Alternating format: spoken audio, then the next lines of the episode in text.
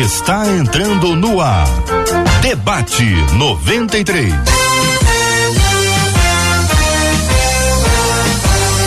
Realização 93 FM. Um oferecimento Pleno News. Notícias de verdade. Apresentação J.R. Vargas. Alô, meu irmão. Alô, minha irmã. Aqui fala J.R. Vargas, estamos de volta, minha gente. Começando aqui mais uma super edição do nosso Debate 93 de hoje. Que a bênção do Senhor repouse sobre a sua vida, sua casa, sua família, sobre todos os seus, em nome de Jesus. Bom dia para o pastor Paulo Afonso Generoso, conosco à mesa no Debate 93. Bom dia, pastor. Bom dia, JR. Bom dia ao povo de Deus ligado na 93 Bom dia também para os meus colegas debatedores. Benção um por isso. Muito abençoador hoje. Amém, querido. Professora Késia Galo também está conosco no debate. Bom dia, professora. Bom dia, JR. Bom dia, pastor.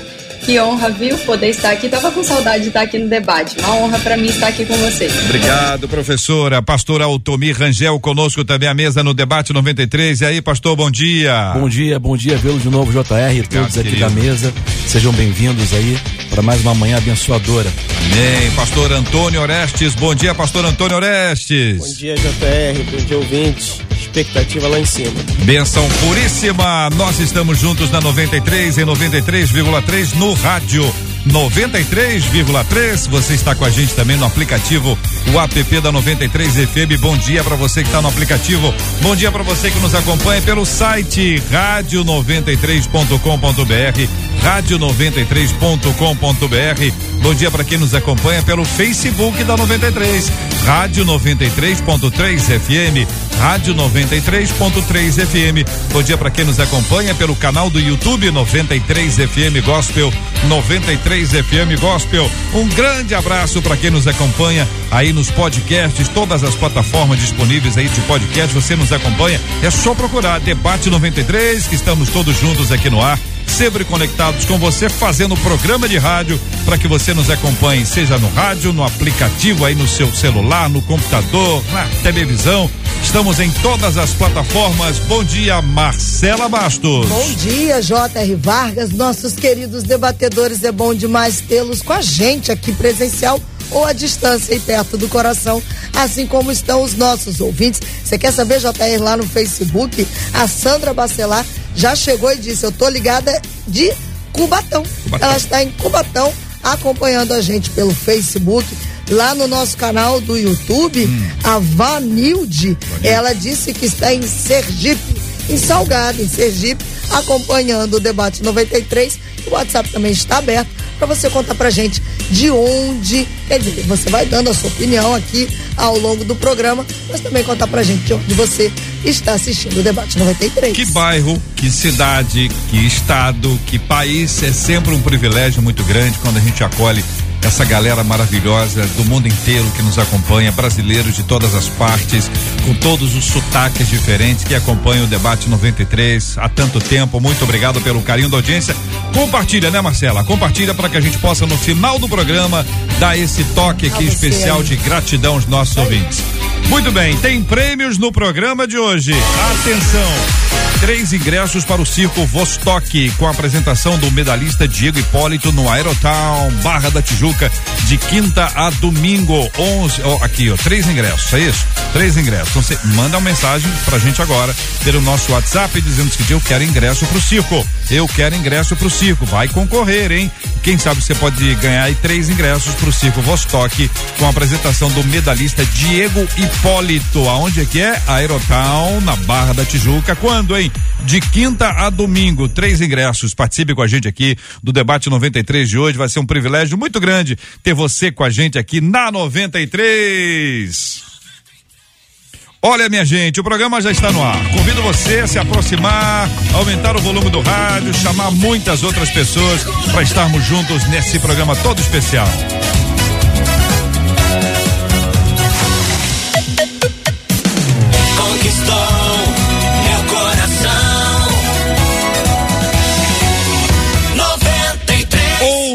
Um pregador, diz um dos nossos ouvintes. Ouviu do pregador. O pregador diz que não é pecado questionar a Deus e que, inclusive, isso deve ser feito sempre que necessário.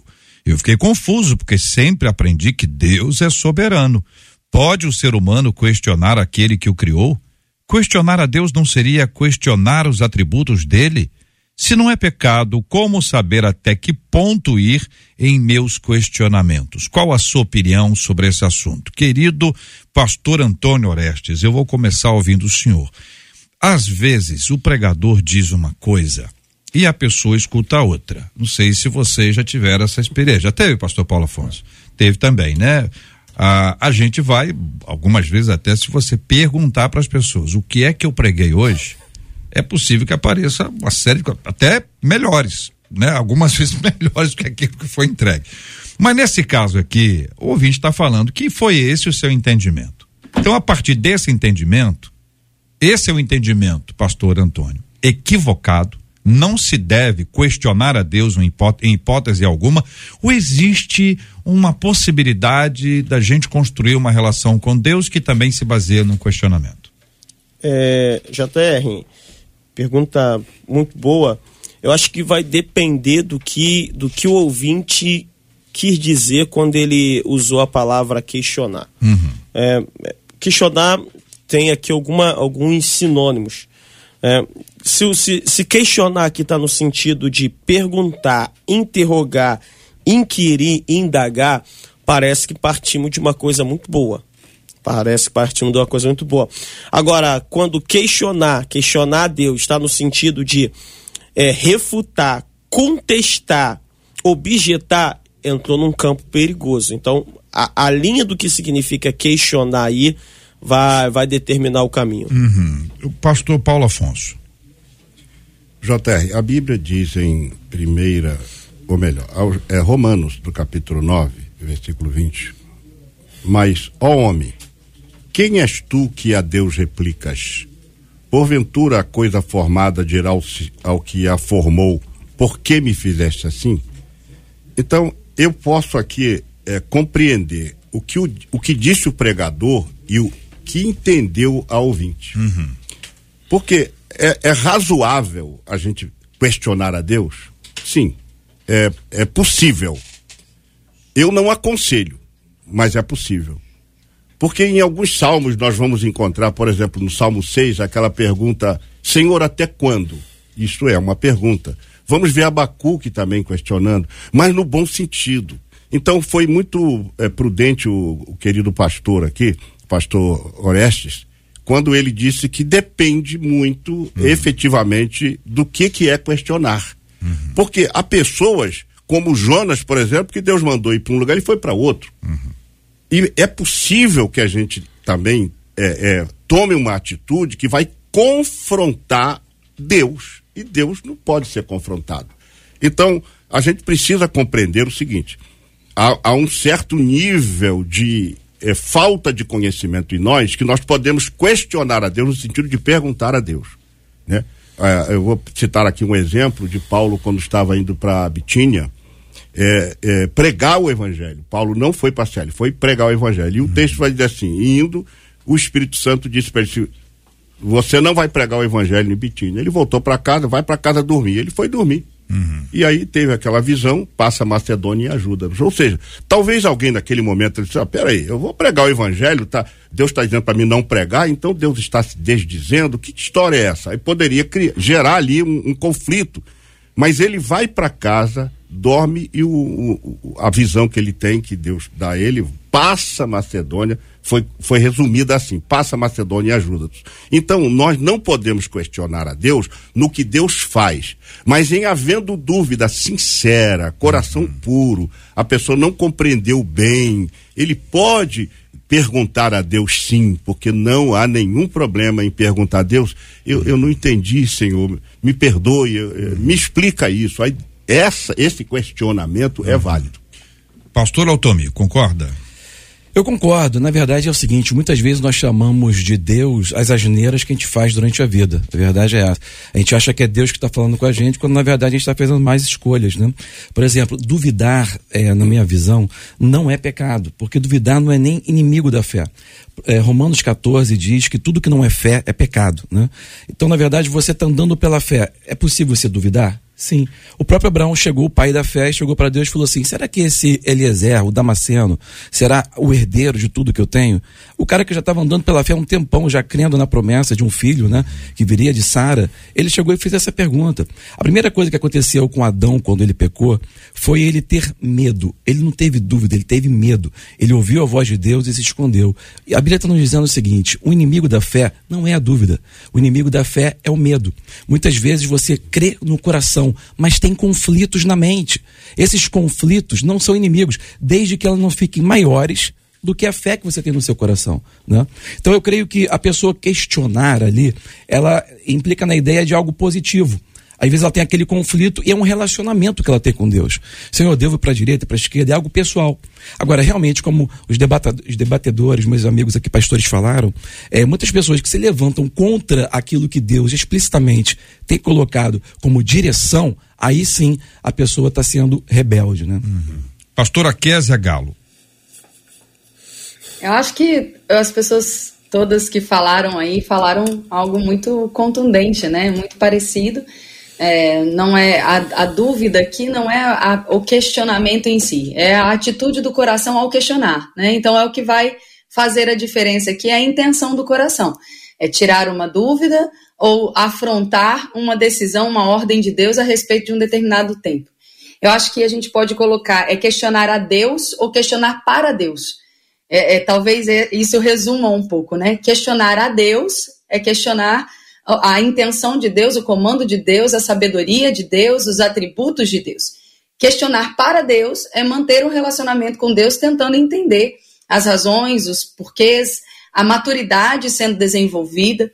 É, quando a gente traz, a Bíblia traz muito isso, né, uh, para a nossa vida diária, faz essa, essa comparação do crescimento, ela fala sobre leite materno, ela fala sobre a comida sólida, ela fala sobre atletas. A Bíblia traz várias comparações para que fique mais fácil. E tem uma fase da infância que o filho pergunta muito por quê. Por que isso, por que aquilo? E a intenção do filho não é aborrecer o pai. A intenção do filho é entender o motivo pelo qual ele está fazendo o que ele está fazendo. Né? É a fase da curiosidade, de entender os porquês. É a capacidade de conectar o que está sendo feito com a razão pelo qual precisa ser feito. E um relacionamento tem muito disso. O relacionamento precisa ser mesmo desenvolvido nesse ambiente de segurança, onde eu fico muito segura em perguntar e também fico segura com a resposta que recebo, sabendo de quem a recebo, sabendo de quem vem a instrução. Então, eu acho que é só, talvez, é, essa dúvida que surgiu no coração do nosso irmão foi é, o pensamento de fazer algo pecaminoso por não desfrutar de um caráter de paternidade de Deus. Ver Deus como Deus Todo-Poderoso, assentado no trono, mas eu nem ouso perguntar nada para Deus. E não é isso. O próprio Jesus levanta a questão: Deus meu, Deus meu, por que me desamparaste? É uma pergunta. E nós nunca poderíamos levantar ou suscitar aqui a dúvida de que Jesus em tudo se submeteu, porque a própria Bíblia diz isso. Então, o que havia ali, o que tem ali é um relacionamento de filho com pai. Posso perguntar a vocês, é, dentro dessa, dessa linha, uma coisa é perguntar a Deus, tirar a sua dúvida sobre um determinado episódio, sobre um propósito de Deus na nossa vida, sobre um episódio que aconteceu, uma dor, uma luta, uma batalha. Senhor, por que, que isso está acontecendo? Eu não estou entendendo isso. O senhor quer que eu vá, o senhor quer que eu fique? Uma dúvida que surge. E a outra coisa é colocar Deus em xeque. O senhor está sabendo o que está acontecendo?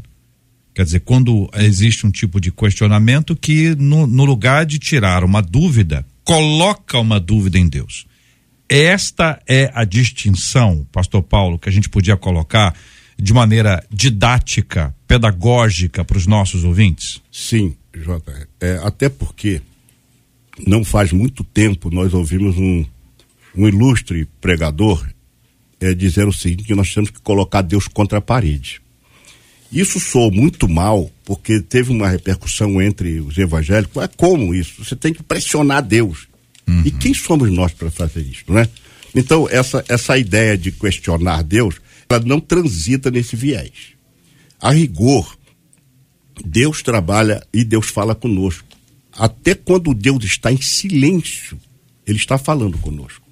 E nós precisamos, já que temos o Espírito Santo, precisamos usar o Espírito Santo que está em nós para a gente entender e discernir, porque ele fala conosco, ele conhece as nossas fraquezas. Uhum. Às vezes nós não sabemos nem orar, não sabemos pedir, não sabemos falar.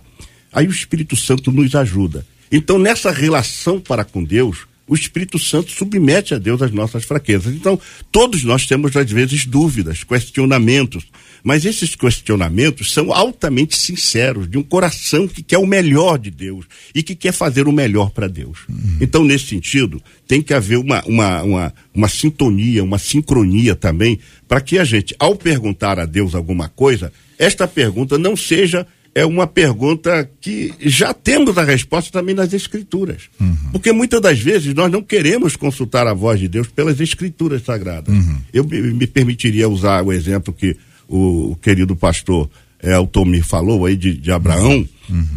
mas há um, um, um, lance lá em Gênesis 12, quando Abraão é, e Ló se desentenderam, lá os, os parentes dele, lá os, os empregados dele, e Abraão chega para Ló e diz: não é bom que haja contenda entre mim e ti.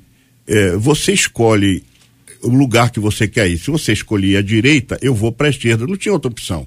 Mas se você escolher a esquerda, eu uhum. vou para a direita. O que, que Abraão estava dizendo? Olha, Ló, eu vou dar a chance de você fazer a sua escolha. Uhum. Porque eu estou centrado na vontade de Deus. Aonde eu estiver, Deus vai estar comigo. Uhum. Essa é a segurança que a gente tem que ter. Muito bem. Então temos aqui uma distinção entre ter dúvida e duvidar de Deus. Eu tenho uma dúvida, Deus não tem dúvida eu tenho uma dúvida. Então, nesse aspecto, eu posso levantar aqui a minha dúvida. O que eu não posso é duvidar de Deus. Esse é o consenso uhum. da nossa mesa até aqui no debate 93. Marcela, e o nosso povo, o povo de Deus? Até que o nosso povo está se dividindo. A Rosilene, por exemplo, disse assim: hum. certo, certo, na minha opinião, não é. é. Mas, infelizmente, nos momentos de aflição, o que a gente mais faz é questionar a Deus, diz a Rosilene. Sobre um episódio, né? Provavelmente, sobre uma, uma sobre circunstância, dor, né? sobre por que, que eu estou passando por é. isso. É. Ok. O Wagner disse assim: Acho que não podemos questionar o Senhor em hipótese alguma. Eu parto do princípio de que Ele é soberano. Como é que eu vou questionar alguém que é soberano? Disse ele. Uhum. O Ivo vai além. Ele diz: Eu acho que a gente não é digno nem de falar com Deus.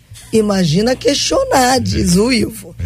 E aí dois ouvintes com é, é, trazendo é, passagens bíblicas diferentes. O Alberto disse assim: Abraão não questionou Deus sobre Sodoma e Gomorra? Então pode.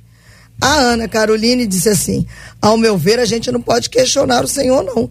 Quem somos nós? Aí ela traz Isaías 45, de 9 a 13, na NVI, vou ler porque ela escreveu. Ela disse assim: ai daquele que contende com seu Criador, daquele que não passa de um caco entre os cacos no chão. Acaso o barro pode dizer ao oleiro o que você está fazendo? Será que a obra que você faz pode dizer você não tem mãos? Ai daquele que diz a seu pai o que você gerou, ou a sua mãe o que você deu à luz. E aí ela segue. Assim diz o Senhor, o Santo de Israel, o seu Criador. A respeito de coisas vindouras, você me pergunta sobre meus filhos ou me dá ordem sobre o trabalho de minhas mãos. Hum. Fui eu que fiz a terra, ela criou a humanidade, minhas próprias mãos estenderam os céus, eu dispus o seu exército de estrelas, ela diz. Então não pode questionar. Uhum. E aí eu trago uma outra pergunta de um ouvinte pelo WhatsApp que diz assim: a indagação aborrecia Cristo ou a pergunta sincera o alegrava? É a pergunta pelo WhatsApp. Vamos repeti-la, por favor, porque o pastor Antônio vai responder se a indagação aborrecia Cristo ou a pergunta sincera o alegrava. É, Marcelo, Deus, Marcelo JR, Deus nunca, Jesus nunca correu de pergunta, pelo contrário, se alegrava. É, um dos títulos prediletos de Cristo é mestre. mestre. Então Jesus sempre gostou das perguntas. Agora, na, na própria pergunta da ouvinte tem uma resposta. Se, uhum. se, essa pergunta questiona a soberania dele, a autoridade, ou se é uma pergunta que quer saber mais dele. Uhum. Quando eu me aproximo de Deus cheio de dúvida, é, é, é isso para Deus é uma coisa maravilhosa. Quando eu me aproximo de Deus com vontade de saber mais quem Ele é, o que Ele tem para fazer, qual é a sua vontade, qual é o seu desejo, eu acho que não tem nada que deixa Deus mais maravilhoso. É igual um filho que chega pro pai e o enche de perguntas: pai, por que isso, por que aquilo, como é que eu faço isso? Então, isso é maravilhoso. O, o problema é quando a pergunta duvida do caráter de Deus de quem Deus é, de que Deus pode fazer. É, eu, eu, queria juntar essa pergunta, JR, com uma uhum. outra que você fez num tempo passado, o, o, da distinção do que é do que é indagar, do que é questionar. O Salmo 78 vai dizer o seguinte, ó deliberadamente puseram Deus à prova, exigindo o que desejavam comer. Duvidaram de Deus, dizendo: Poderá Deus preparar uma mesa no deserto? Veja, aqui nós temos o, o, o exemplo negativo da situação. Uhum. É quando uma pessoa é, é que o questionamento põe Deus à prova. E toda vez na Bíblia que alguém coloca Deus em prova, Nesse aspecto aqui é pecado, porque Jesus falou: não tentarás o seu teu Deus. Esse significado aqui é de tentar a Deus. Então, ir para Jesus com perguntas sinceras, você vai sair de lá com as respostas maravilhosas. Pode ir para cima. Deixa eu perguntar uma coisa a vocês. Vou dar exemplos aqui para que vocês nos ajudem a respondê-la ou respondê-las. Ah, Gideão chamamento dele, o chamado de Deus para a vida dele, para enfrentar os midianitas, ele começa lamentando, depois ele, ele pede prova. Alguém pode dizer que ele botou Deus à prova. Outro pode dizer, não, ele pediu de Deus uma prova. Este episódio que envolve Gideão e os 300, né, só para eh, lembrar isso aos nossos ouvintes, o texto de juízes, isso seria, na opinião de vocês, um tipo de questionamento ou isso a gente poderia colocar em outro, outra categoria na relação com Deus? Eu acho que, tomando aqui a palavra rapidamente, Otávio, claro, por favor. eu acho que, na verdade, eu acho que está indo convergindo aqui nas ideias, uhum. porque realmente a Bíblia, ela, ela se explica, né? Uh, e, na verdade, a gente tá, não pode confundir algo muito importante que é a respeito do relacionamento com Deus. E que importância é essa? A diferença entre você questionar e desobedecer. Uhum. Tem muitas pessoas que estão questionando porque querem obedecer. Outras pessoas estão questionando porque não querem obedecer, né? Então a pessoa já está se determinando no coração que não quer. O Jonas ele já estava, ele não queria, ele já foi, já pagou a passagem, desceu, foi embora, né? Mas tem outras pessoas não, eu quero realmente. Eu acho que o caso de Deão é como isso. Ele era um cara que se via pequeno, né? Uhum. E ele teve que alinhar a visão dele com aquilo que Deus falava que ele era. E nesses momentos de crescimento, né? É um momento de, de desenvolvimento, é um momento de questionamento também, né? É um momento que às vezes o, o vaso é quebrado, mas é feito de novo, porque ele não saiu como estava. E nesses momentos a gente questiona. Então acho que é do homem questionar, mas vem do coração se ele quer realmente obedecer uhum. ou não. Gideão, na sua opinião, queria obedecer, ele só queria ter certeza. Exato, porque Gideão ele era pequeno, né? Uhum. Ele era o menor se de todos sentia os e, e, se sentia é, também. Ele tinha que alinhar a visão dele com aquilo uhum. que Deus falava, né? Uhum. Porque muitas vezes nós temos a visão, de, é, eu acho que é uma tendência do ser humano, uhum. a gente sempre se achar menor. Uma coisa que eu costumo falar é o seguinte: se algo desafiador se Deus está falando para você algo desafiador, tenha certeza que é Deus. Porque Deus nunca vai pedir para fazer uma coisa que você pode fazer. Porque se você pode fazer aquilo, a glória no final vai ser sua. Mas se você não pode fazer e você obedece, a glória no final é dele. Uhum. JR, oh, não, e, e um outro aspecto importante que, uhum. na questão do Gideão é que Deus compreende muito a nossa insegurança. Uhum. Deus compreende perfeitamente. Deus trata a gente pela nossa digital. Deus não uhum. trata por atacado. Então, é, uma coisa é, é, que acontece com determinadas, determinados personagens bíblicos são personalíssimas. Uhum. São ações pontuais. Deus tratando com Gideão é uma coisa, mas isso não é modelo para gente. A, a, grande questão é que o evangelho quer fazer modelo de tudo que está ali. Né? No caso de, de, de Abraão, quando Deus pediu o filho dele, ele não duvidou. Uhum. Ele foi tranquilamente. Se fosse Gideão, mas senhor, é isso mesmo que o senhor quer? Então, é natural. E Deus, por sua infinita sabedoria, Ele compreende essa, é, essa nossa fraqueza. E, é, e, e essa pergunta e esse questionamento é sincero. Porque você não está buscando é, chegar para Deus e dizer que você não vai fazer. É o que disse o pastor Altomir com muita sabedoria. É que ele queria fazer o melhor para Deus. É isso mesmo, Senhor. Uhum. Então a gente tem que entender. Normalmente a gente pega esses textos e lê ele assim, no ampassant, acha que aquilo ali é um modelo, mas foi para ele. Deus uhum. trata a gente individualmente. Uhum. Não foi assim com outros personagens, mas no caso dele, Deus entendeu a proposta dele, o que estava no coração dele, e Deus foi é, concluindo a, a, proposta que estava determinada para ele, e aí aconteceu aquele grande milagre com 300 ele derrotou um exército enorme. Professora Késia, ouvindo também a sua opinião sobre esse assunto, ah, inserindo aqui uma ideia, né? Esta reação de Gideão ao chamado de Deus para enfrentar os midianitas, um povo que naquele período era mais forte do que o povo de Deus que ali estava, seria também uma reação de imaturidade espiritual? Pede uma prova, depois pede outra prova, ou é um sinal, é um segundo sinal, é, é parte da, do nosso desenvolvimento espiritual e, neste caso, revelaria um pouco dessa imaturidade espiritual? Eu acho que desenvolvimento espiritual seria mais justo com Gideão, para que ele não fique chateado com a gente, né?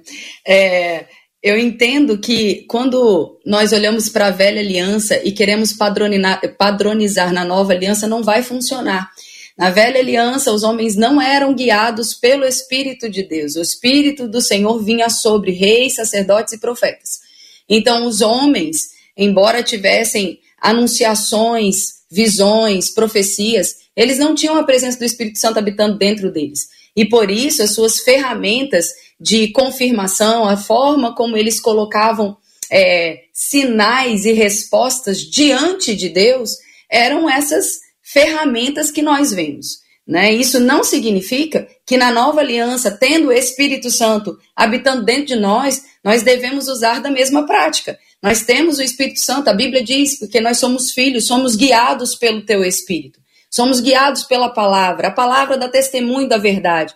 Então hoje seria uma imaturidade voltarmos às práticas da velha aliança, desejando buscar uma resposta de Deus, uma vez que temos o Espírito Santo que nos guia a toda a verdade. Ainda assim, eu entendo que algumas pessoas, além ah, de estarem desenvolvendo uma maturidade espiritual, ainda estão num contexto que isso se torna uma prática comum. E não cabe aqui fazer qualquer tipo de juízo sobre isso ou sobre aquilo. O que nós estamos fazendo é reforçando a ideia de uma personificação de Deus.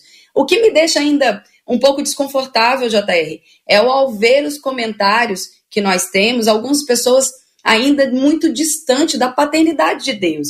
Quando nós ouvimos alguém dizendo, eu acho errado até falar com Deus, mas como é que nós teremos ou teríamos um relacionamento de filhos com o pai sem termos diálogo, sem falarmos, sem ouvirmos, sem entendermos qual é o plano, o propósito de Deus, o chamado de Deus, a vontade de Deus, sem sermos consolados. O próprio consolo, dentro do consolo, existe uma explicação, existe uma resposta, existe um afago, existe uma promessa, existe uma esperança. Quando nós não entendemos o caráter de Deus, todos os outros assuntos pertinentes na Bíblia ficam confusos. Porque ao não entendermos que Deus é um pai, a Bíblia faz questão de chamar ele de aba, paizinho, trazendo esse essa proximidade, esse relacionamento de filho para com o pai. Todas as vezes que isso não é compreendido, nós vamos pegar texto, por exemplo, esses citados e alguns outros, o próprio texto de Romanos, capítulo 9, que são momentos onde Deus está tratando da incredulidade do povo. Então perceba que todas as vezes que Deus se opõe, não é a pergunta, não é o questionamento a respeito do desejo de Deus para que eu possa acertar, mas a incredulidade, a murmuração faz com que Deus se oponha. E a incredulidade também é não entender que Deus é um pai, que Deus quer que você se relacione com ele como um filho se relaciona com um pai. Toda essa religiosidade, eu sei que é uma palavra pesada, mas ela cabe aqui, ela precisa ser dita. toda essa religiosidade de que eu não sou digno nem mesmo de falar com Deus, não faz sentido nenhum, uma vez que Jesus morreu justamente para termos acesso à presença de Deus, ao trono da sua graça e nos relacionarmos com ele. Então eu acho que essa todo o debate ele está gerando em torno de questionar Deus, questionar para Deus, mas a raiz da coisa é muito mais se ver. É, o pastor Otomi, de forma muito brilhante, colocou isso, né? É, quando a gente coloca Gideão, o problema estava na sua identidade e não naquilo que Deus estava fazendo. E quando as pessoas não se veem como filhos amados, servos, perdoados, ah, ah, restaurados por Deus, todas as suas relações ou todo o seu relacionar com Deus vai estar equivocado, porque vão pensar de Deus aquilo que ele não é. Na mesma linha, para ouvi-los também sobre outro texto bíblico, texto referente a Jeremias. E aí vamos lá para o capítulo primeiro, onde diz assim: A mim me veio, pois, a palavra do Senhor dizendo: Antes que eu te formasse no ventre materno, eu te conheci. E antes que saísses da madre, te consagrei e te constituí profeta às nações. Reação de Jeremias: Ah, Senhor Deus, eis que não sei falar porque não passo de uma criança. Mas o Senhor me diz: não digas, não passo de uma criança. Porque a todos a quem eu te enviar irás, e tudo quanto eu te mandar falarás. Não temas diante deles, porque eu sou contigo para te livrar, diz o Senhor. Depois estendeu o Senhor a sua mão, tocou-me na boca, e o Senhor me disse: Eis que ponho na tua boca as minhas palavras, eis que constituo você profeta às nações. A história é desenvolvida. Mas essa primeira reação aqui, ela poderia ser considerada um questionamento ou é também um entendimento de si mesmo, pequeno, em relação ao desafio que ali estava, ou seja, perto de Deus, quanto mais perto de Deus está a pessoa, mais claramente ela se percebe e percebe a sua fragilidade e estabelece uma dependência maior de Deus para dizer, Senhor, ó, eu, eu não consigo. Eu, eu não passo de uma criança. Seria isso, no entendimento de, de vocês, um questionamento ou é um abrir de coração diante do Senhor ou outra expressão que vocês queiram utilizar? Fique à vontade. É, o livro de Jeremias ele é poderoso demais. Eu gostei muito quando você puxou esse livro. Eu acho que para o ouvinte vai servir de um exemplo claro. É, você pegou no capítulo 1, Jeremias ele era um jovem né, profeta. Ele realmente estava questionando a si mesmo, como criança. Ele se via pequeno. E, de novo, a identidade dele, ao longo do tempo do relacionamento com Deus, foi amadurecendo. Ele foi entendendo a posição dele, o chamado, etc. Tem um capítulo 18, que é um capítulo muito conhecido daquela hora que Deus manda ele descer e nessa hora, ele já estava velho, ele já era um profeta renomado em Israel. E Deus manda ele descer. Eu acho que essa passagem é tão poderosa, por quê? Porque quando você já está velho, já está renomado e consagrado, para você descer é mais difícil. Né? Você se sente criança, você desce rápido. Mas quando você está velho, Deus assim: quer saber, meu camarada? Eu não vou falar com você agora como eu falava antes, eu vou falar com você nos meus termos. Desce, que eu vou falar com você só lá na casa do olheiro. Ele vai e desce na casa do olheiro. E realmente Deus mostrou para ele uma, uma figura, uma imagem de algo que acontece muito com a gente. Primeira coisa que Deus mostrou, eu acho que a maioria dos ouvintes conhece essa passagem do olheiro, né? Ah, como o vaso trabalha na mão do olheiro, etc. Primeira coisa que aconteceu foi quando, quando ele chegou lá, J, JR, é, ele viu que o olheiro já estava trabalhando um vaso sobre a roda. Né?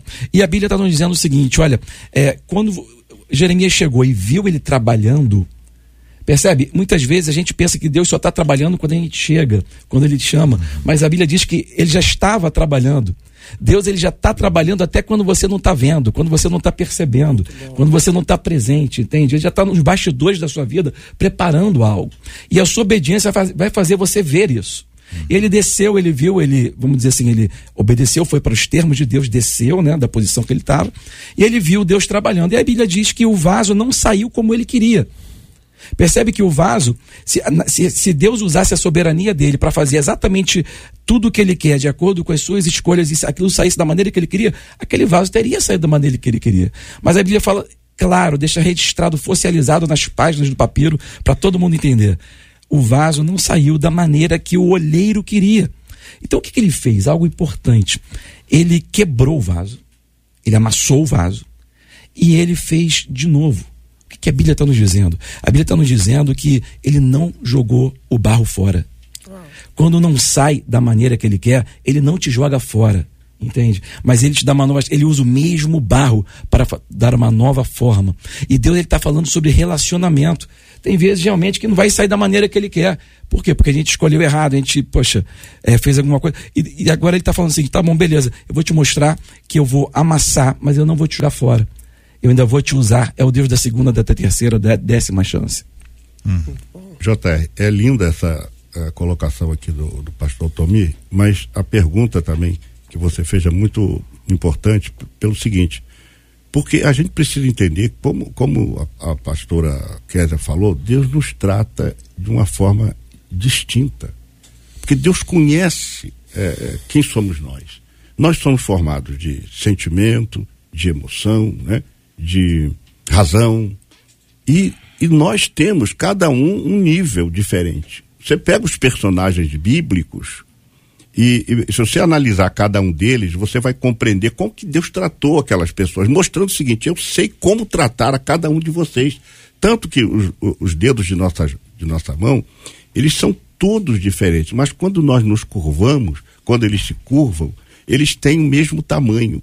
Ou seja, ninguém é maior para Deus, nem ninguém é menor para Deus. A grande questão também é quando o homem se sente diminuto, menor, pequeno diante de Deus, ele está mostrando para Deus a sua grandeza, mas pedindo ajuda, de, de uma forma indireta, Deus me ajuda, que eu não sou é, competente para isso, eu não tenho essa capacidade, mas Deus trabalha também nisso, porque Deus compreende é, é, é essa, essa qualidade que a gente tem uhum. e que às vezes nós diminuímos muito, porque Deus sabe a nossa capacidade. Deus sabe a capacidade que nos deu e nós, às vezes, desvaloramos essa capacidade. Uhum. Então é preciso Deus nos levar a alguma situação para a gente compreender. Agora, em todos esses casos, você pode ver que houve humildade, uhum. houve reconhecimento da grandeza dele, da soberania dele e, da, e, da, e, e de como nós somos pequenos. Jeremias se coloca pequeno diante de um Deus grande. Uhum. Todos eles fizeram isso. E quem se exaltou, Deus abateu para é. poder compreender. Esse é o ponto, né, pastor Antônio? É, é a humilhação diante da glória divina para que Deus, a seu tempo, nos exalte. Isso. Algo, posso só. É, quando, quando eu falei sobre, o pastor Paulo falou, mencionou, ele corroborou até com o que eu estava falando. Uh, quando eu falei sobre o olheiro trabalhando o vaso, percebe que o olheiro ele, ele mexia no vaso, ele fazia de novo. E é, o que Deus está falando com a gente é o seguinte, e isso é legal o ouvinte prestar bastante atenção. É, a presença do olheiro, quando você está na presença do olheiro, não serve apenas para você experimentar a presença do olheiro. Se você apenas experimentar a presença do olheiro, você não vai é, receber os benefícios da presença dele. A presença do olheiro serve para você ser desenvolvido. O olheiro, quando pegou o vaso e fez de novo, ele estava desenvolvendo novamente o vaso, percebe? Então a presença de Deus serve para você crescer serve para você ser desenvolvido. Você não pode ficar pensando que é uma criança sempre, entende? Por exemplo, a maneira como você se vê vai, vai, vai, vai fazer com, até vai mostrar para você até onde você vai chegar. Por exemplo, deixa eu pegar um, um caso clássico na Bíblia. Aqueles 12 espias que entraram na terra prometida. Hum, concorda? Assim. Deus falou, pegou assim, olha só, aquela terra é sua, é prometida. Eu prometi, é minha promessa para você. Dos 12, quantos entraram? Apenas dois. Por quê? Porque dez viram a promessa, com, admitiram que aquilo que Deus tinha era bom, mas eles se viram pequenos.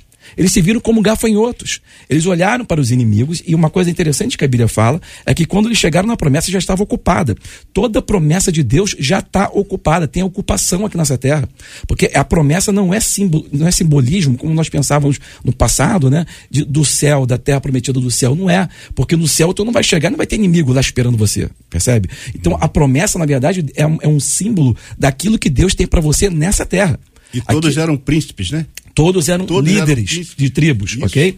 Então deveriam ter se desenvolvido ao longo do seu relacionamento com Deus. Uhum. Mas eles apreciaram as pragas do Egito, eles apreciaram o mar vermelho se abrir, eles apreciaram a torre de, de, de, fogo de noite e a nuvem de dia os guiando, apreciaram o maná caindo do céu, mas não se desenvolveram na presença de Deus. É isso que estou querendo dizer. Tem muita gente dentro da igreja que está apreciando, ficando arrepiado com a presença de Deus, está chorando na presença de Deus, mas não cresce na presença de Deus. A presença do olheiro serve para desenvolver o vaso. Se você é ouvinte da 93 e está me ouvindo hoje, entenda isso. O apóstolo Paulo fala que o nosso culto a Deus precisa ser racional.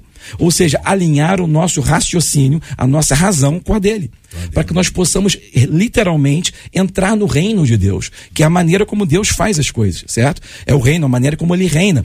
Porque, na verdade, gente, a semelhança que nós temos em Deus, que Moisés escreveu no capítulo 1 de Gênesis, que nós somos feitos imagem e semelhança, a palavra da etimologia da raiz hebraica literalmente significa imagem. Nós somos da mesma classe de ser de Deus, seres espirituais, certo? Nós temos as frações da alma alma e do corpo, mas nós somos seres espirituais. E a palavra semelhança literalmente implica na ideia de funcionalidade.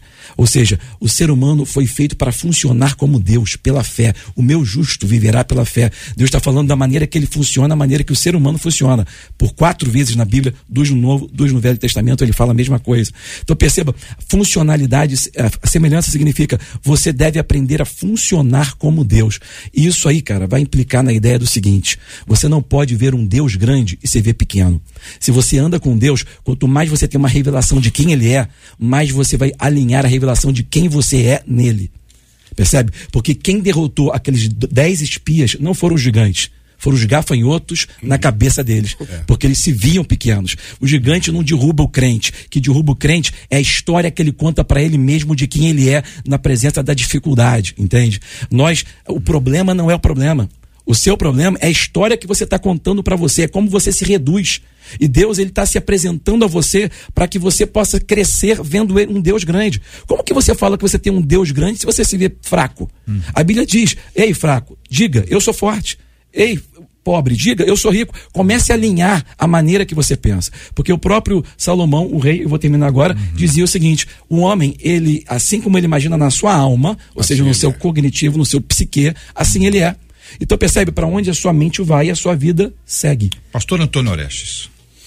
JR, esse, hum. esse texto de, de Jeremias, capítulo 1, uhum. é, eu acho que ele traz para a gente a seguinte visão. Quando Deus chama Jeremias ali, tem a ver com se, se o questionamento é positivo ou negativo, tem o seguinte: é, Deus nunca fala com você tudo que ele vai fazer. Isso é um fato. Perfeito. O desafio que Deus dá a Jeremias era maior do que a capacidade dele. Já foi dito aqui que Deus sempre coloca diante de você algo maior do que você. Primeiro, porque você precisa usar fé. E se Deus colocar algo que você pode fazer de forma natural, você não vai usar fé. Esse é um ponto. Também do ponto de vista humano, por que, que Jeremias se sente uma criança? Do ponto de vista humano, não vou nem colocar a figura de Deus, aquilo era um desafio tanto para ele. Mas eu, eu, eu, eu, eu, eu, junto com, com o que já foi colocado como base aqui pelos comentaristas, pelos colegas, é, eu queria mergulhar no seguinte. Eu vejo ali também uma questão de propósito. De propósito. É, é, veja, o que, é propósito? Propósito é razão pela qual alguma coisa existe. Deus está revelando ali para Jeremias o propósito dele. Ó, antes que eu te formasse no ventre da tua mão, eu te conheci. E antes que saísse da mar, te santifiquei. E as nações te dei profeta. Por que, que Jeremias ele não consegue entender? Porque Deus está trazendo uma revelação para ele que ele não tem de si mesmo. É por isso que eu preciso me relacionar com Deus. Por quê? Porque Deus sabe coisas acerca de mim que eu não sei. Deus vai me mandar fazer coisas que eu vou olhar para aquilo e vou falar, tá maluco, não vou nada. Agora Deus está olhando e está dizendo o seguinte: você não sabe o que tem dentro de você, foi eu que coloquei dentro de você. Ele já está vendo você amanhã. ele, ele, já está me vendo amanhã. Então, é, é, é, e outra coisa que vai acontecer: quando Jeremias olha, ele diz: não dá para mim, não, eu sou criança. Na continuação do texto que você uhum. leu e parou na parte exata, o texto vai dizer assim: e Deus colocou as palavras dele na boca de Jeremias. Ou seja, até aquele momento, antes dele aceitar, era impossível ele concluir, porque Deus ainda não tinha colocado a palavra na boca dele. Mas quando ele aceita, sem questionar de forma negativa, questionando de forma positiva, isto é, querendo entender e colocando diante de Deus a sua dificuldade, agora Deus vai colocar dentro dele uma potencialidade que vai ajudar ele a concluir o propósito. A centralidade de Deus nesse texto e em todos os outros, ele é fundamental, né? Deus é o centro dessa história. O ser humano pode reagir de forma A, B, C ou D, F, G, H e até o final. Uhum. Mas Deus é o centro de toda essa história. É o centro de quem chama, é o centro do propósito, é o centro da segunda chance, é o centro daquilo que vai ser realizado. A centralidade de Deus é que é fundamental no nosso entendimento completo aqui da nossa mesa. São 11:48, Marcela. E o povo de Deus? Vou trazer, na verdade, uma ouvinte. Eu costumo ah. dizer que esse é um programa real, feito por pessoas reais, para pessoas reais. Ela está nos acompanhando agora. Uma palavra para essa ouvinte que diz assim: Perdi a minha irmã agora, muito recente. Perdi para um câncer. Ela era nova, servia o Senhor. E tudo que eu me questiono todos os dias é: por quê? E ela segue. Tem tanta gente incrédula, tem tanto ateu, diz ela. Por que Deus levou justo a minha irmã? Estou pecando em questionar? É a pergunta dela. Pastora Késia, respondendo a essa querida ouvinte. Primeiro, nosso sentimento, nosso carinho a você, que o doce Espírito Santo te console. E só ele vai conseguir trazer respostas ao seu coração para acalmar todas essas questões, todos esses questionamentos. Mas quem levou a sua querida irmã foi o câncer, não Deus. Deus não está usando as armas do diabo contra os seus filhos. Se nós que somos pais, a Bíblia chama de maus, não podemos dar coisas ruins aos nossos filhos, não fazemos isso pelos filhos que amamos, muito menos Deus faria com os seus filhos. De novo, nós voltamos a um entendimento equivocado sobre o caráter de Deus, a bondade de Deus, e nesse caso especificamente, como a nossa amada irmã se expôs, eu vou usar o próprio questionamento dela para trazer isso também. A desenvolvimento sobre quem Deus é e como ele faz. Quando ela coloca, por que não levar então um ateu? Por que não matar o ímpio? Ela está colocando Deus como um juiz que vai retribuir alguém é, simplesmente por crer ou não crer nele. Nós colocamos Deus numa condição não de um Deus soberano, mas de um Deus vingativo. Um Deus que agiria, já que você não gosta de mim, eu te mato. Você gosta de mim, eu mantenho você vivo. E esse é um entendimento, embora que caberia outro debate sobre esse assunto, mas é um entendimento muito raso, muito superficial. No momento da dor, nós queremos justificar o que aconteceu a partir de um olhar do fato de que Deus é poderoso e ele poderia ter evitado aquela situação. E com isso geramos um questionamento. Já que você precisava matar alguém, por que não matar outra pessoa? Eu sei que da forma como eu estou colocando, de repente vai ser até, vai soar como algo agressivo, talvez, de ouvir. Mas, de fato, todo, todo o nosso histórico nos leva muitas vezes a nos comportarmos desse jeito. Sabe, queridos, eu tenho aprendido na minha vida que tem coisas que nós só vamos entender de forma plena, completa, quando estivermos na presença de Deus. Tem coisas que nosso, os nossos porquês ainda são muito limitados a outros sentimentos e percepções que são da prática ou do raciocínio do psique humano. Nós não vamos alcançar porque o nosso tempo é tão reduzido, nós não somos ainda em, em nossa, nossa cognição eternos, nós não compreendemos, o todo, né? Como o pastor Tomi citou, quantas vezes nós estamos é, lidando com consequências de coisas que estamos escolhendo. Uma alimentação ruim, uma falta de atividade física, falta de perdão, falta de entendimento. Isso não é, é nesse caso específico, porque nós estamos falando com alguém específico, agora que está debaixo de uma dor, né? Não é também para trazer qualquer tipo de culpa, qualquer tipo de condenação. Mas talvez serviria como explicação. Todos nós, muitas vezes, e eu estou me colocando agora aqui, né? Quantas vezes nós estamos diante de informações que nós sabemos que são necessárias para que a gente viva mais tempo? Por exemplo, a nossa alimentação, que é algo tão comum, é algo diário, é algo que, que pertence a todos nós. Nós sabemos alguns alimentos que são benéficos, outros alimentos que não são benéficos ao nosso corpo. E quanto mais nos expomos a isso, mais riscos corremos sobre a quantidade de tempo que vamos viver aqui. E muitas vezes, por causa de inúmeros fatores, não estamos dando atenção a essas coisas que podem nos levar a problemas, podem nos levar até mesmo a desgaste do nosso corpo de forma prematura, como foi com a nossa querida irmã. E aí, o que entra como consolo é o que diz 1 Tessalonicenses capítulo 4, verso 13. Não vos entristeceis como os demais que não têm esperança. Ainda que nesse momento existe essa saudade, essa, esse, essa dor, esse momento de, de, de, de, de separação, por assim dizer, a sua irmã, como você disse, era serva do Deus Altíssimo, ela está viva, ela não está morta. Embora o corpo uhum. esteja morto, ela está com o Senhor na eternidade. E é uma questão de pouco tempo até todos estarmos juntos desfrutando da presença um do outro. E isso serve de consolo, serve de calmaria seu coração agora doído. Enquanto uhum. isso, guarde o seu pensamento, guarde as, os seus, as suas perguntas dentro de um âmbito de Senhor, me consola, traz consolo ao meu coração. Eu não entendo por que isso aconteceu, eu não compreendo porque isso, isso e aquilo, mas eu sei que em você, Senhor, eu vou encontrar respostas para me levantar, para me reerguer, para ter o consolo. Então, talvez o seu exemplo do que você está vivendo agora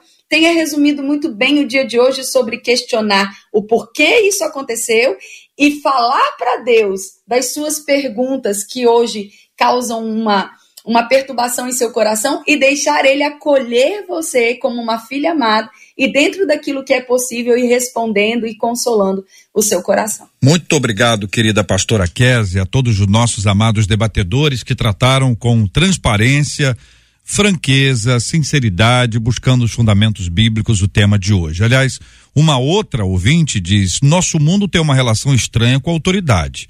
Eu não sei se é impressão minha, mas parece que nos últimos tempos está cada vez pior. Porque todo mundo quer ser e ter uma voz de liderança. Isso é uma insubmissão? Aliás, o que é ser uma pessoa submissa? É o que pergunta uma de nossas queridas ouvintes. Esses e outros assuntos estarão amanhã, se Deus quiser, a partir das 11 horas da manhã, em mais uma super edição do nosso Debate 93. Querido pastor Paulo Afonso Generoso, muito obrigado pela presença do senhor. Um forte abraço, querido. JR, eu que agradeço a oportunidade de estar junto aqui com esses jovens usados por Deus. E eu queria só dizer uma frase: o problema não é se devemos questionar a Deus ou não, mas sim por qual razão e de que maneira nós o questionamos. De maneira equivocada, então não vale a pena questionar a Deus. Mas quando um coração sincero se quebranta e fala por que Deus, Deus está pronto para ajudar a responder e também fortificar essa pessoa. Obrigado. Que Deus abençoe. Parabéns e um abraço aí para minha querida esposa, a irmã Terezinha Mato Generoso, é, que está nos ouvindo, e é o pessoal da Assembleia de Deus Betel, em São Gonçalo. Maravilha, obrigado, querido. Muito obrigado, professora Kézia Galo, pastora. Eu que agradeço, JR, sempre uma honra aos debatedores, em especial querido Altomi, que é um pastor que eu conheço pessoalmente, é uma honra tê-lo aqui e compartilhar da mesa com o Senhor, junto com Rebeca também, um beijo para ela. Beijo pro meu marido também, que eu não vou ficar atrás, pastor Antônio, né? Deixa eu mandar um beijo pro meu marido. Pastor Braulio também está sempre apoiando, toda a Igreja da Vida aqui em Taubaté. Mais uma vez, JR, uma honra. Marcelinha, amo você. Pastores, foi uma honra compartilhar desse tempo com, com vocês. Obrigado, querida, obrigado. Pastor Antônio Orestes, obrigado, meu irmãozão.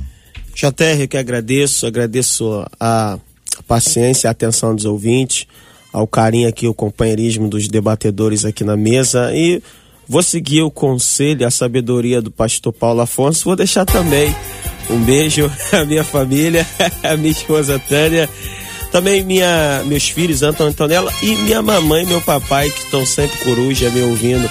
Deus abençoe meu pai Antônio Oreste, minha mãe Dona Glória. Maravilha, Dona Glória. Pastor Altomir Rangel, obrigado, meu irmão. Obrigado, JR. Bom demais vê-lo de novo. Obrigado, Os debatedores aqui, ver a Késia aqui. Não sei nem onde você está, Késia. Você está no Rio de Janeiro. São Paulo. Mas, São Paulo. Um beijo a todos, então, os ouvintes. Ouvintes, eu quero falar uma coisa com vocês. Uh, não perca a oportunidade de estar sempre crescendo na presença de Deus. O domingo. É, você e a igreja ao domingo, o domingo, ele, nós sabemos que Deus, ele é suficiente, mas o domingo não é. Busque a Deus em primeiro lugar em todos os momentos da sua vida. Se desenvolva na presença de Deus e você com certeza cada vez mais vai ter uma nova visão daquilo que ele tem para você e você nele. E eu não posso deixar, JR, de dar um beijo aqui para minha mulher Rebeca, para meus filhos, porque se eu, se eu deixar de fazer isso, é. eu tô frito hoje, né? todo pode. mundo aqui não posso. Então um beijo para todo mundo da Guia Church também, lá na Barra da Tijuca e obrigado pela essa oportunidade até a próxima. Obrigado, querido. Muito obrigado aqui a Marcela Bastos, Luciana Vasconcelos, Adriele Duarte, JP Fernandes e o Portuga. Todo mundo aqui na 93, né, Marcela? Olha, JR, só vou trazer a fala dos nossos ouvintes e agradecimento aos nossos debatedores. São muitas as falas, mas vou resumir na fala da Gledi. Ela disse assim: que assunto. Glória a Deus. Vou dizer a vocês, essa última semana eu orei a Deus pedindo ajuda para que ele falasse comigo e hoje ele está falando através de vocês. Obrigada a cada um dos debatedores, disse Egledi, como vários outros estão agradecendo esse tempo precioso aqui no Debate 93. Vamos dar uma viajada, JR, rapidinho? Bora. Maria Pereira está nos assistindo de Santana de Parnaíba, em Itaboraí, a Janaína, Nilópolis, o Rui, a Sandra está em Cubatão, o Jefferson em Mangaratiba, lá em Angola está o Salvador. Em Sergipe está a Vanilda, Nova com a sua Vanessa, em Casimiro de Abreu a Margarida, a Rosilda em Cachoeira de Macacu, Angélica em Itaiangá, em Pernambuco, em Alto Caparaó está o Sebastião, o Dijair em Interlagos, a Poliana em Viçosa, na Flórida está ele, Neide, a Michelle e o Pablo em Araruama, o Vitor Raul no Paraguai, o Rogério em Capanema.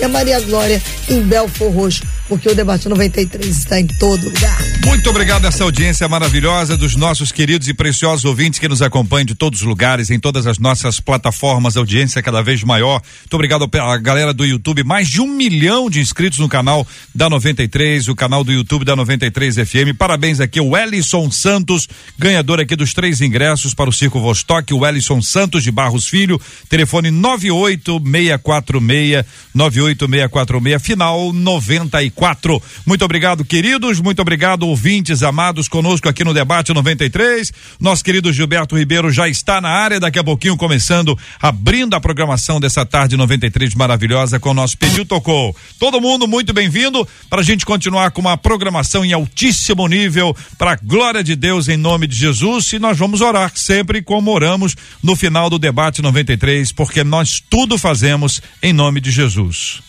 Vamos orar, querido pastor Paulo Afonso Generoso, orando conosco, por gentileza, colocando diante de Deus os temas que nós conversamos hoje, lembrando de forma especial, né, pastor, da cura dos enfermos, consola aos corações enlutados. São dois temas que nós buscamos todos os dias há muito tempo em oração. E eu quero pedir que o senhor ore conosco, em nome de Jesus. Senhor Deus, entramos na tua doce presença por Cristo Jesus, o nosso Senhor e te agradecemos, ó Deus, por tudo que aqui foi falado, pedindo ao Senhor que agora possa traduzir de uma forma toda especial no coração de cada ouvinte, em especial aqueles que estão agora, ó Deus, nos leitos, aqueles que estão enfermos, aqueles que, está, que também estão enlutados pela perda de algum ente querido. Que o Senhor possa trabalhar o coração destas pessoas, trazer paz, trazer leniência, conforto a esses corações e permitir, ó Deus, que cada uma dessas pessoas sejam protegidas pelo Senhor, para servir ao Senhor de coração, dando graças por tudo. Abençoe também todos aqueles irmãos ouvintes desta querida rádio, que eles possam continuar, ó Deus, sintonizados para mais e mais estarem servindo ao Senhor, adorando ao Senhor através das belas e lindas canções que aqui saem desta rádio. Nós oramos por todos, oramos pelos queridos debatedores, que eu possa continuar usando estes irmãos queridos que aqui estão, JR e toda a produção do debate. Oramos em Cristo Jesus, pedindo a tua bênção para esta tarde linda de viver que o Senhor nos deu e oramos no nome de Jesus, o teu filho amado, que vive e reina para todo sempre. Amém e amém.